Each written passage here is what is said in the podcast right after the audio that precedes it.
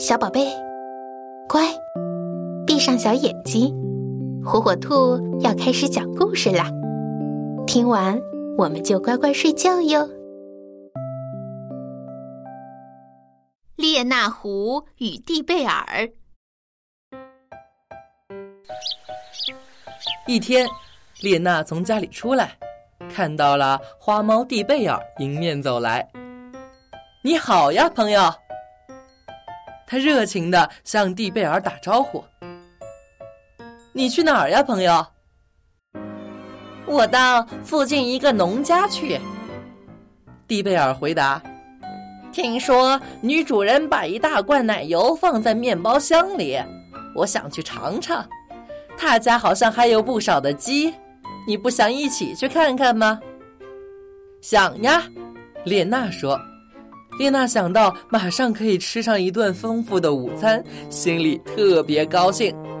不一会儿，他们就来到了一个由高高的木栅栏围着的一座住宅旁边。唉，这可怎么办呀？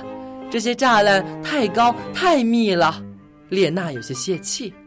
别急，我们绕个圈子看看。他们幸运地发现栅栏的一角正好有些破损，于是顺利地从那儿钻了进去。丽娜进去就要往鸡棚跑，蒂贝尔拦住了她，说：“我们要先吃奶油，否则母鸡们遭受袭击就会大叫起来。”丽娜本来想去掏鸟窝，但还是跟着花猫走了。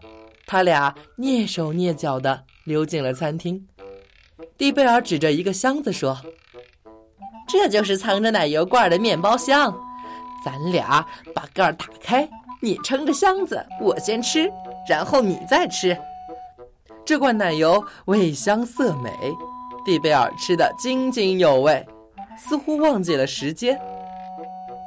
好了，蒂贝尔，现在该我吃了。再过一会儿，我还没吃够呢。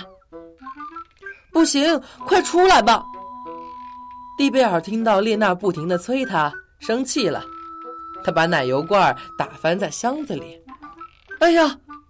列娜心疼的惊叫起来：“你真笨！你这叫我怎么吃呢？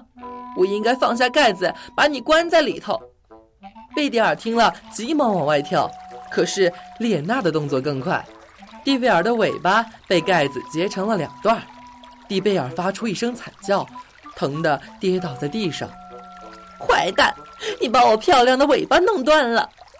这怎么能怪我呢？是你自己跳得太猛才这样的。走吧，蒂贝尔，现在陪我去鸡棚，让我们把刚才的事都忘掉吧。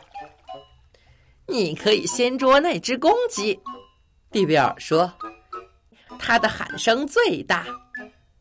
列娜同意了这个提议，但是花猫说话声音太大了，吵醒了那只正在打盹儿的公鸡。公鸡立刻大叫起来，屋里所有的人都被吵醒了。人们跟在看家狗的后头，快速的跑过来。蒂贝尔决定立刻逃离这里。他找到木栅栏的缺口，一下子就跑得无影无踪了。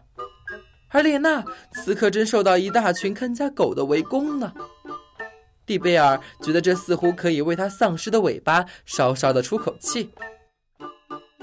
突然，丽娜狠命的咬住了一只狗的鼻子，其余的狗被吓呆了。动作迟缓了一下，因此丽娜得到了逃跑的机会。她逃回家去包扎自己的伤口。丽娜和蒂贝尔的这次合作以失败告终了。